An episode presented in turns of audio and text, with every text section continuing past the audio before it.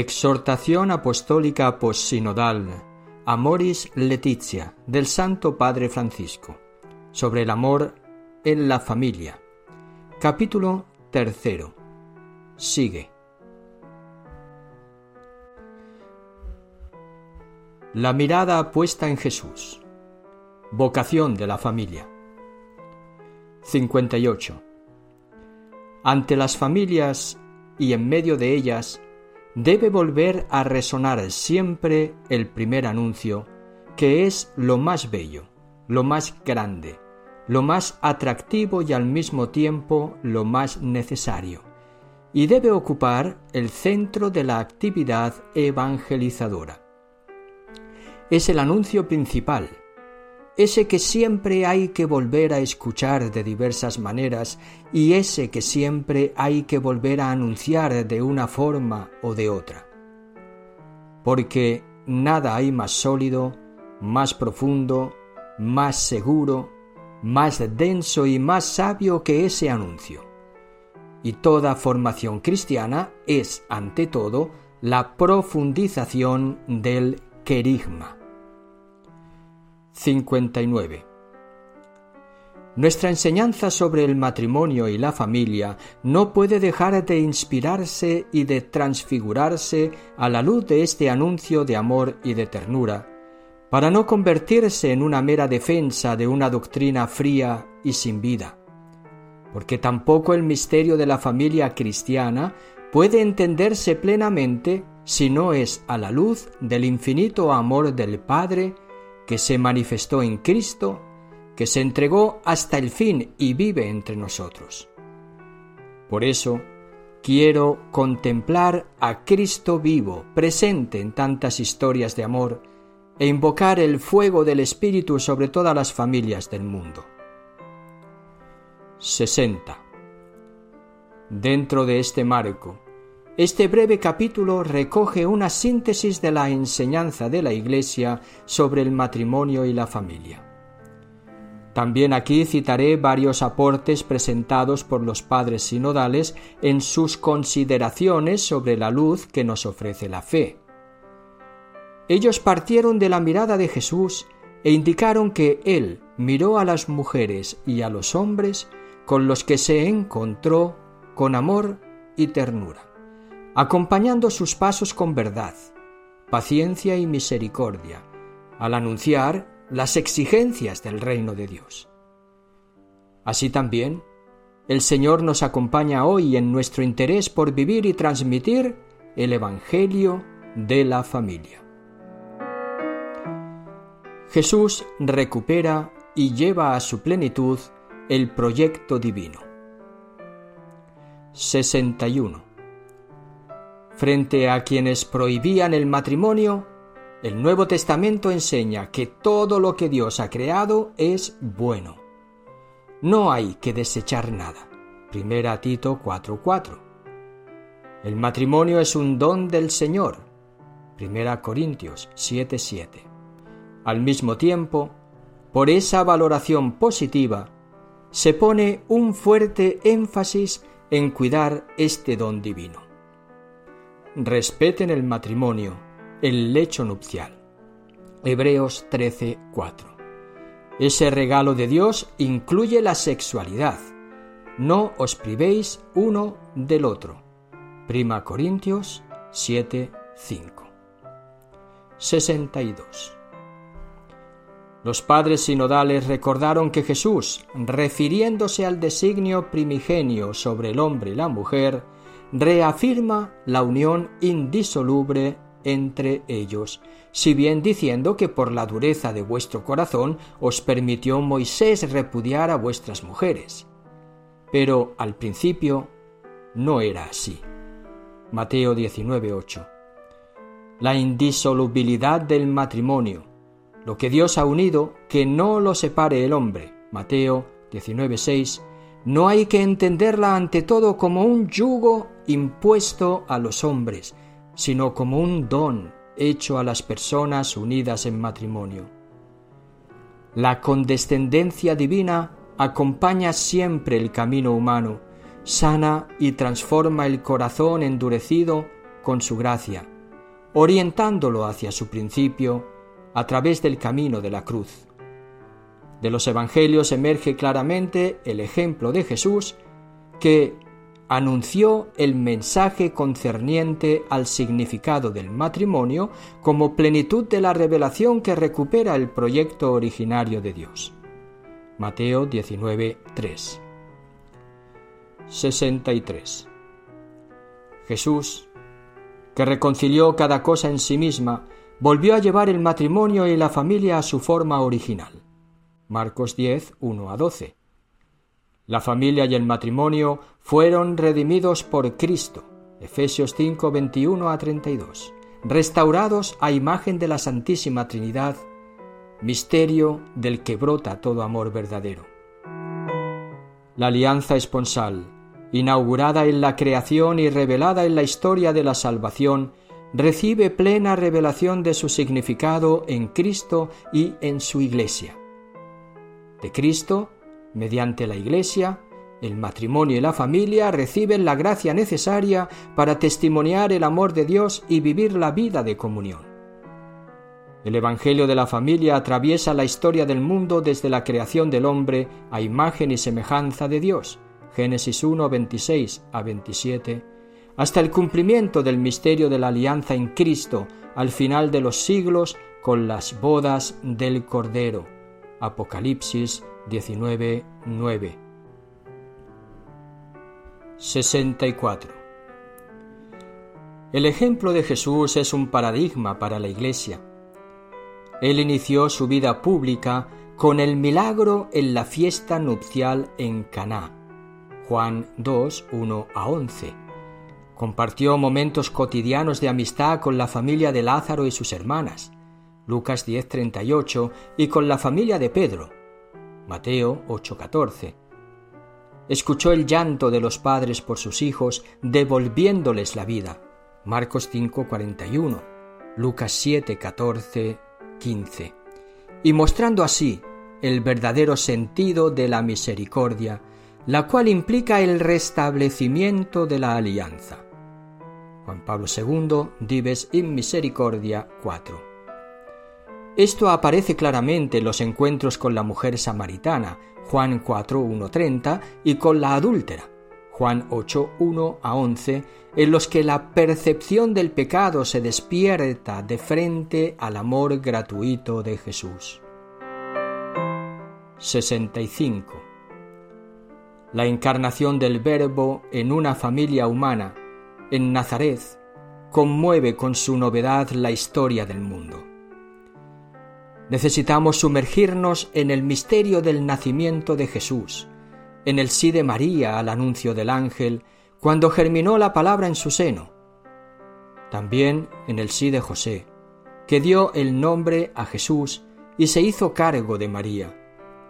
En la fiesta de los pastores junto al pesebre, en la adoración de los magos, en Fuga a Egipto, en la que Jesús participa en el dolor de su pueblo exiliado, perseguido y humillado, en la religiosa espera de Zacarías y en la alegría que acompaña el nacimiento de Juan el Bautista, en la promesa cumplida para Simeón y Ana en el templo, en la admiración de los doctores de la ley, escuchando la sabiduría de Jesús adolescente, y luego penetrar en los treinta largos años donde Jesús se ganaba el pan trabajando con sus manos, susurrando la oración y la tradición creyente de su pueblo y educándose en la fe de sus padres hasta hacerla fructificar en el misterio del reino.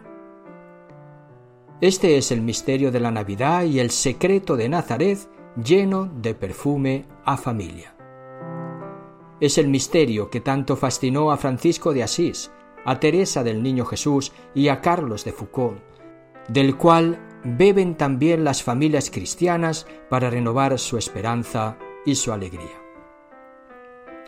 66. La alianza de amor y fidelidad de la cual vive la Sagrada Familia de Nazaret ilumina el principio que da forma a cada familia y la hace capaz de afrontar mejor las vicisitudes de la vida y de la historia. Sobre esta base, cada familia, a pesar de su debilidad, puede llegar a ser una luz en la oscuridad del mundo. Lección de vida doméstica. Enseñe Nazaret lo que es la familia, su comunión de amor, su sencilla y austera belleza, su carácter sagrado e inviolable. Enseñe lo dulce e insustituible que es su pedagogía. Enseñe lo fundamental e insuperable de su sociología. Pablo VI en el discurso en Nazaret el 5 de enero de 1964. La familia en los documentos de la Iglesia. 67. El Concilio Ecuménico Vaticano II, en la Constitución Pastoral Gaudium et Spes, se ocupó de la promoción de la dignidad del matrimonio y la familia, números 47 a 52. Definió el matrimonio como comunidad de vida y de amor, número 48, poniendo el amor en el centro de la familia. El verdadero amor entre marido y mujer, número 49, implica la entrega mutua, incluye e integra la dimensión sexual y la afectividad conformemente al designio divino números 48 y 49. Además, subraya el arraigo en Cristo de los esposos. Cristo Señor sale al encuentro de los esposos cristianos en el sacramento del matrimonio número 48 y permanece con ellos. En la encarnación, Él asume el amor humano, lo purifica, lo lleva a plenitud y dona a los esposos, con su espíritu, la capacidad de vivirlo, impregnando toda su vida de fe, esperanza y caridad. De este modo, los esposos son consagrados y, mediante una gracia propia, edifican el cuerpo de Cristo y constituyen una iglesia doméstica. Lumen Gentium 11. De manera que la iglesia, para comprender plenamente su misterio, mira a la familia cristiana que lo manifiesta de modo genuino. 68. Luego, siguiendo las huellas del Concilio Vaticano II, el beato Pablo VI profundizó la doctrina sobre el matrimonio y la familia. En particular con la encíclica Humane Vitae, puso de relieve el vínculo íntimo entre amor conyugal y procreación. El amor conyugal exige a los esposos una conciencia de sumisión de paternidad responsable sobre la que hoy tanto se insiste con razón y que hay que comprender exactamente.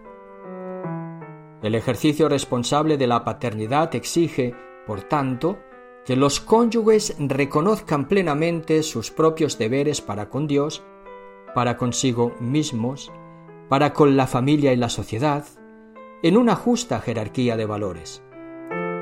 En la exhortación apostólica Evangelii Nunciandi, el beato Pablo VI evidenció la relación entre la familia y la Iglesia. 69.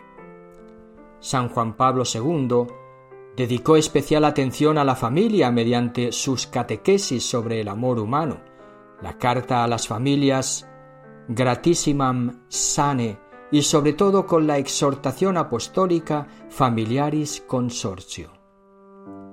En esos documentos, el pontífice definió a la familia vía de la Iglesia Ofreció una visión de conjunto sobre la vocación al amor del hombre y la mujer, propuso las líneas fundamentales para la pastoral de la familia y para la presencia de la familia en la sociedad. En particular, tratando de la caridad conyugal, Familiaris Consorcio 13, describió el modo como los cónyuges, en su mutuo amor, reciben el don del Espíritu de Cristo y viven su llamada a la santidad. 70. Benedicto XVI, en la encíclica Deus Caritas Est, retomó el tema de la verdad del amor entre hombre y mujer, que se ilumina plenamente sólo a la luz del amor de Cristo crucificado. Número 2. Él recalca que el matrimonio basado en un amor exclusivo y definitivo se convierte en el icono de la relación de Dios con su pueblo y viceversa, el modo de amar de Dios se convierte en la medida del amor humano. Número 11. Además, en la encíclica Caritas in Veritate pone de relieve la importancia del amor como principio de vida en la sociedad. Número 44. Lugar en el que se aprende la experiencia del bien común. El sacramento del matrimonio. 71. La Sagrada Escritura y la tradición nos revelan la Trinidad con características familiares. La familia es imagen de Dios, que es comunión de personas. En el bautismo, la voz del Padre llamó a Jesús Hijo amado, y en este amor podemos reconocer al Espíritu Santo. Marcos 1, 10, 11. Jesús, que reconcilió en sí cada cosa y ha redimido al hombre del pecado, no sólo volvió a llevar el matrimonio y la familia a su forma original, sino que también elevó el matrimonio a signo sacramental de su amor por la Iglesia. Mateo 19, 1 a 12, Marcos 10, 1 a 12, Efesios 5, 21 a 32. En la familia humana, reunida en Cristo, está restaurada la imagen y semejanza de la Santísima Trinidad. Génesis 1, 26, misterio del que brota todo amor verdadero de Cristo mediante la Iglesia, el matrimonio y la familia reciben la gracia necesaria para testimoniar el Evangelio del amor de Dios. 72. El sacramento del matrimonio no es una convención social, un rito vacío o el mero signo externo de un compromiso. El sacramento es un don para la santificación y la salvación de los esposos porque su recíproca pertenencia es representación real, mediante el signo sacramental, de la misma relación de Cristo con la Iglesia. Los esposos son, por tanto, el recuerdo permanente para la Iglesia de lo que acaeció en la cruz. Son el uno para el otro y para los hijos, testigos de la salvación de la que el sacramento les hace partícipes. El matrimonio es una vocación, en cuanto que es una respuesta al llamado específico a vivir el amor conyugal como signo imperfecto del amor entre Cristo y la Iglesia. Por lo tanto, la decisión de casarse y de crear una familia debe ser fruto de un discernimiento vocacional. 73. El don recíproco constitutivo del matrimonio sacramental arraiga en la gracia del bautismo que establece la alianza fundamental de toda persona con Cristo en la Iglesia. En la acogida mutua y con la gracia de Cristo, los novios se prometen entrega total, fidelidad y apertura a la vida, y además reconocen como elementos constitutivos del matrimonio los dones que Dios les ofrece, tomando en serio su mutuo compromiso en su nombre y frente a la Iglesia. Ahora bien, la fe permite asumir los bienes del matrimonio como compromisos que se pueden sostener mejor mediante la ayuda de la gracia del sacramento. Por lo tanto, la mirada de la Iglesia se dirige a los esposos como al corazón de toda la familia, que a su vez dirige su mirada hacia Jesús. El sacramento no es una cosa o una fuerza, porque en realidad Cristo mismo, mediante el sacramento del matrimonio, sale al encuentro de los esposos cristianos. Gaudium et Spes 48. Permanece con ellos, les da la fuerza de seguirle tomando su cruz, de levantarse después de sus caídas, de perdonarse mutuamente, de llevar unos las cargas de los otros. El matrimonio cristiano es un signo que no sólo indica cuánto amó Cristo a su Iglesia en la alianza sellada en la cruz, sino que hace presente ese amor en la comunión de los esposos. Al unirse ellos en una sola carne, representan el desposorio del Hijo de Dios con la naturaleza humana. Por eso, las alegrías de su amor y de su vida familiar les da, ya aquí, un gusto anticipado del banquete de las bodas del Cordero. Aunque la analogía entre la pareja marido-mujer y Cristo-Iglesia es una analogía imperfecta, invita a invocar al Señor para que derrame su propio amor en los límites de las relaciones conyugales. 74. La unión sexual, vivida de modo humano y santificada por el sacramento, es a su vez camino de crecimiento en la vida de la gracia para los esposos. Es el misterio nupcial, el valor de la unión de los cuerpos está expresado en las palabras del consentimiento, donde se aceptaron y se entregaron el uno al otro para compartir toda la vida. Esas palabras otorgan un significado a la sexualidad y la liberan de cualquier ambigüedad. Pero, en realidad, toda la vida en común de los esposos, Toda la red de relaciones que tejerán entre sí, con sus hijos y con el mundo, estará impregnada y fortalecida por la gracia del sacramento que brota del misterio de la encarnación y de la Pascua, donde Dios expresó todo su amor por la humanidad y se unió íntimamente a ella. Nunca estarán solos con sus propias fuerzas para enfrentar los desafíos que se presenten ellos están llamados a responder al don de Dios con su empeño, su creatividad, su resistencia y lucha cotidiana, pero siempre podrán invocar al Espíritu Santo que ha consagrado su unión para que la gracia recibida se manifieste nuevamente en cada nueva situación. 75. Según la tradición latina de la Iglesia, en el sacramento del matrimonio los ministros son el varón y la mujer que se casan, quienes, al manifestar su consentimiento y expresarlo en su entrega corpórea, reciben un gran don. Su consentimiento y la unión de sus cuerpos son los instrumentos de la acción divina que los hace una sola carne.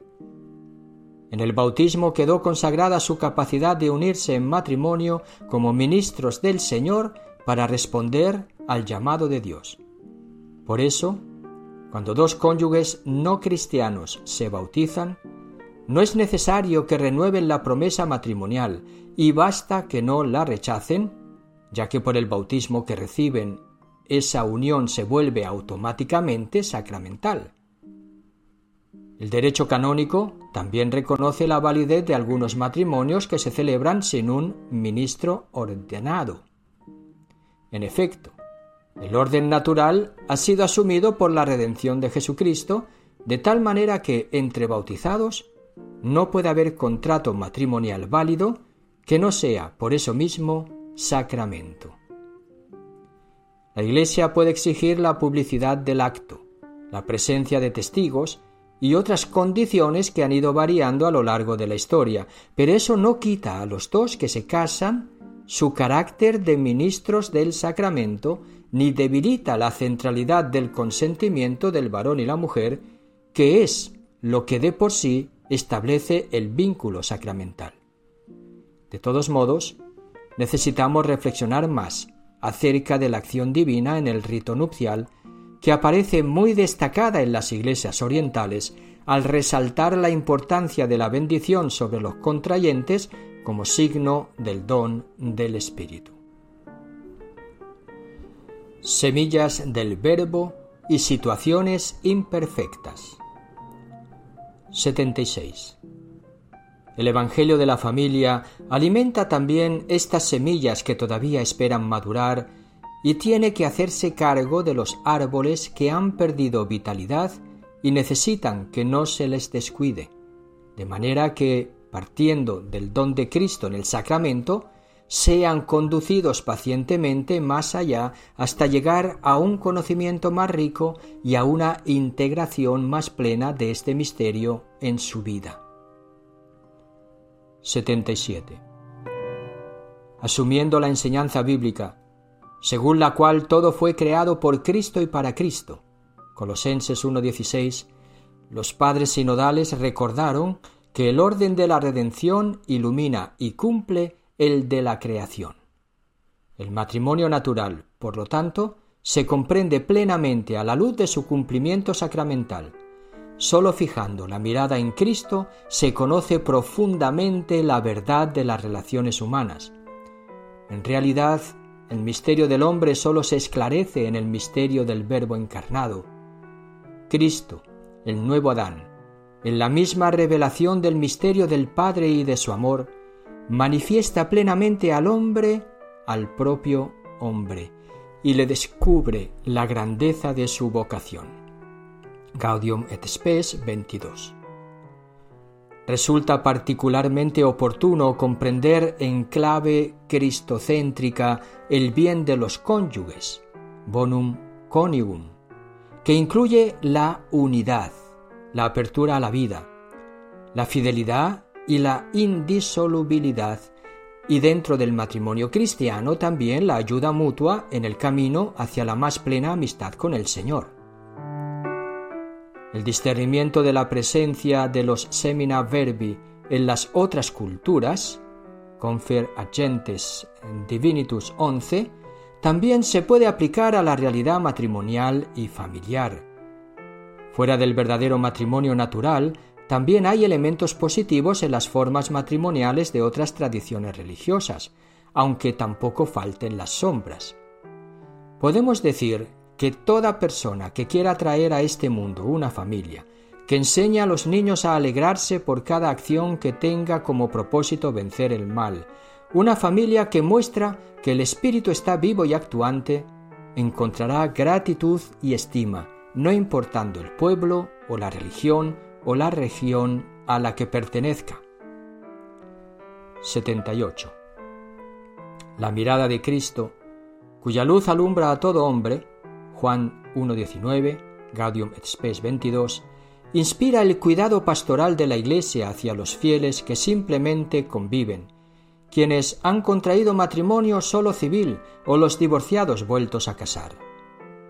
Con el enfoque de la pedagogía divina, la Iglesia mira con amor a quienes participan en su vida de modo imperfecto. Pide para ellos la gracia de la conversión, les infunde valor para hacer el bien, para hacerse cargo con amor el uno del otro y para estar al servicio de la comunidad en la que viven y trabajan. Cuando la unión alcanza una estabilidad notable mediante un vínculo público, y está connotada de afecto profundo, de responsabilidad por la prole, de capacidad de superar las pruebas, puede ser vista como una oportunidad para acompañar hacia el sacramento del matrimonio allí donde sea posible. 79. Frente a situaciones difíciles y familias heridas, siempre es necesario recordar un principio general. Los pastores, por amor a la verdad, están obligados a discernir bien las situaciones. Familiaris Consorcio 84. El grado de responsabilidad no es igual en todos los casos y puede haber factores que limitan la capacidad de decisión. Por lo tanto, al mismo tiempo que la doctrina se expresa con claridad, hay que evitar los juicios que no toman en cuenta la complejidad de las diversas situaciones y hay que estar atentos al modo en que las personas viven y sufren a causa de su condición. Transmisión de la vida y educación de los hijos. 80. El matrimonio es en primer lugar una íntima comunidad conyugal de vida y amor que constituye un bien para los mismos esposos. Y la sexualidad está ordenada al amor conyugal del hombre y la mujer. Por eso, también los esposos a los que Dios no ha concedido tener hijos pueden llevar una vida conyugal plena de sentido humana y cristianamente. No obstante, esta unión está ordenada a la generación por su propio carácter natural. El niño que llega no viene de fuera a añadirse al amor mutuo de los esposos, brota del corazón mismo de este don recíproco, del que es fruto y cumplimiento. No aparece como el final de un proceso, sino que está presente desde el inicio del amor como una característica esencial que no puede ser negada sin mutilar al mismo amor. Desde el comienzo, el amor rechaza todo impulso de cerrarse en sí mismo y se abre a una fecundidad que lo prolonga más allá de su propia existencia. Entonces ningún acto genital de los esposos puede negar este significado, aunque por diversas razones no siempre pueda de hecho engendrar una nueva vida. 81. El Hijo reclama nacer de ese amor, y no de cualquier manera, ya que Él no es un derecho, sino un don, que es el fruto del acto específico del amor conyugal de sus padres. Porque según el orden de la creación, el amor conyugal entre un hombre y una mujer y la transmisión de la vida están ordenados recíprocamente. Génesis 1, 27 a 28 de esta manera, el Creador hizo al hombre y a la mujer partícipes de la obra de su creación y al mismo tiempo los hizo instrumentos de su amor, confiando a su responsabilidad el futuro de la humanidad a través de la transmisión de la vida humana. 82.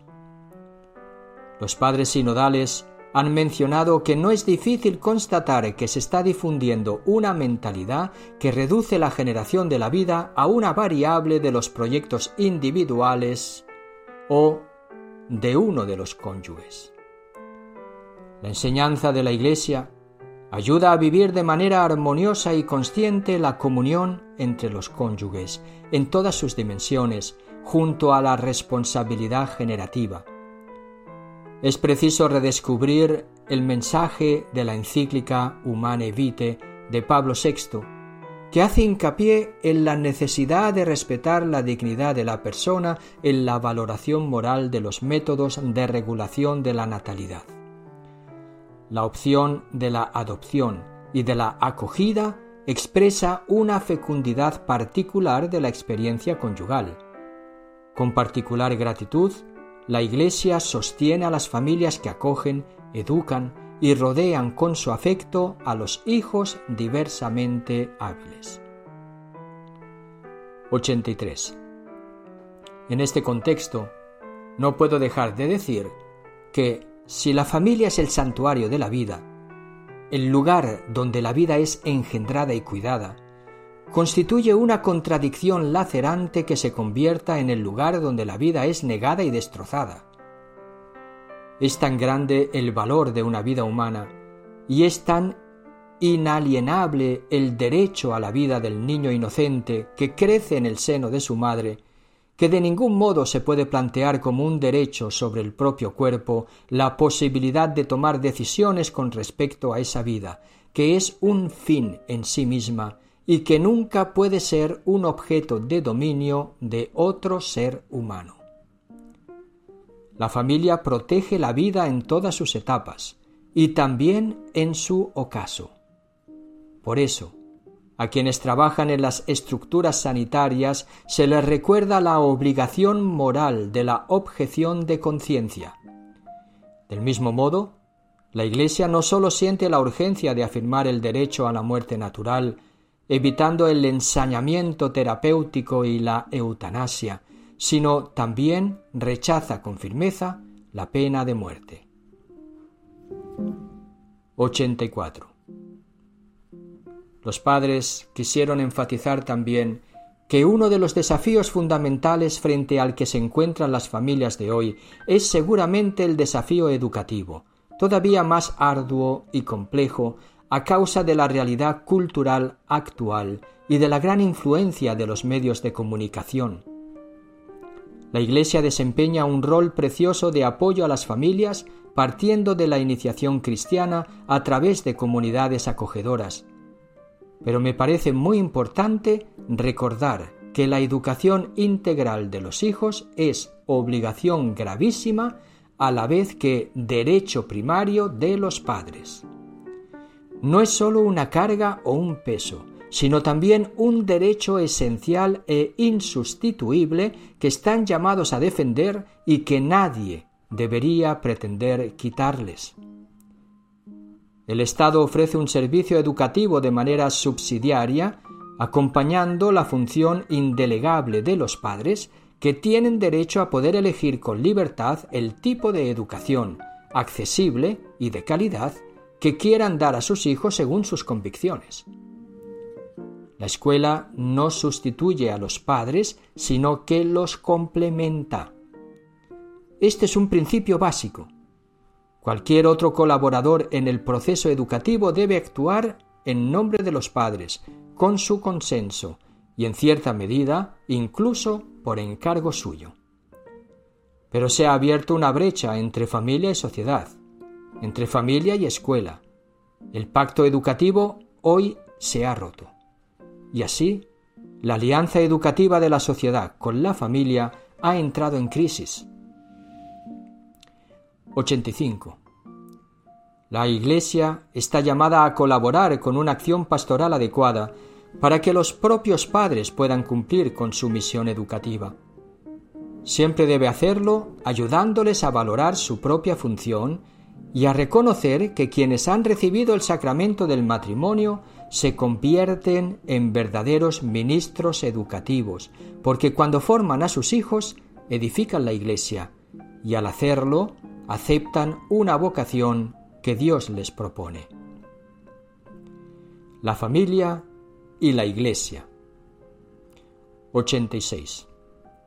Con íntimo gozo y profunda consolación, la Iglesia mira a las familias que permanecen fieles a las enseñanzas del Evangelio agradeciéndoles el testimonio que dan y alentándolas. Gracias a ellas, en efecto, se hace creíble la belleza del matrimonio indisoluble y fiel para siempre.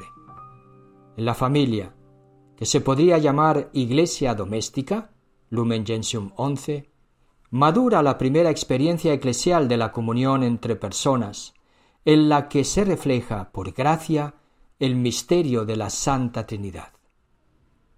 Aquí se aprende la paciencia y el gozo del trabajo, el amor fraterno, el perdón generoso, incluso reiterado, y sobre todo el culto divino por medio de la oración y la ofrenda de la propia vida. Catecismo de la Iglesia Católica, número 1657. 87. La Iglesia es familia de familias, constantemente enriquecida por la vida de todas las iglesias domésticas. Por lo tanto, en virtud del sacramento del matrimonio, cada familia se convierte a todos los efectos en un bien para la Iglesia. En esta perspectiva, ciertamente también será un don valioso para el hoy de la Iglesia considerar la reciprocidad entre familia e Iglesia. La Iglesia es un bien para la familia. La familia es un bien para la Iglesia. Custodiar este don sacramental del Señor corresponde no sólo a la familia individualmente, sino a toda la comunidad cristiana. 88. El amor vivido en las familias es una fuerza constante para la vida de la Iglesia. El fin unitivo del matrimonio es una llamada constante a acrecentar y profundizar este amor. En su unión de amor, los esposos experimentan la belleza de la paternidad y la maternidad. Comparten proyectos y fatigas, deseos y aficiones. Aprenden a cuidarse el uno al otro y a perdonarse mutuamente.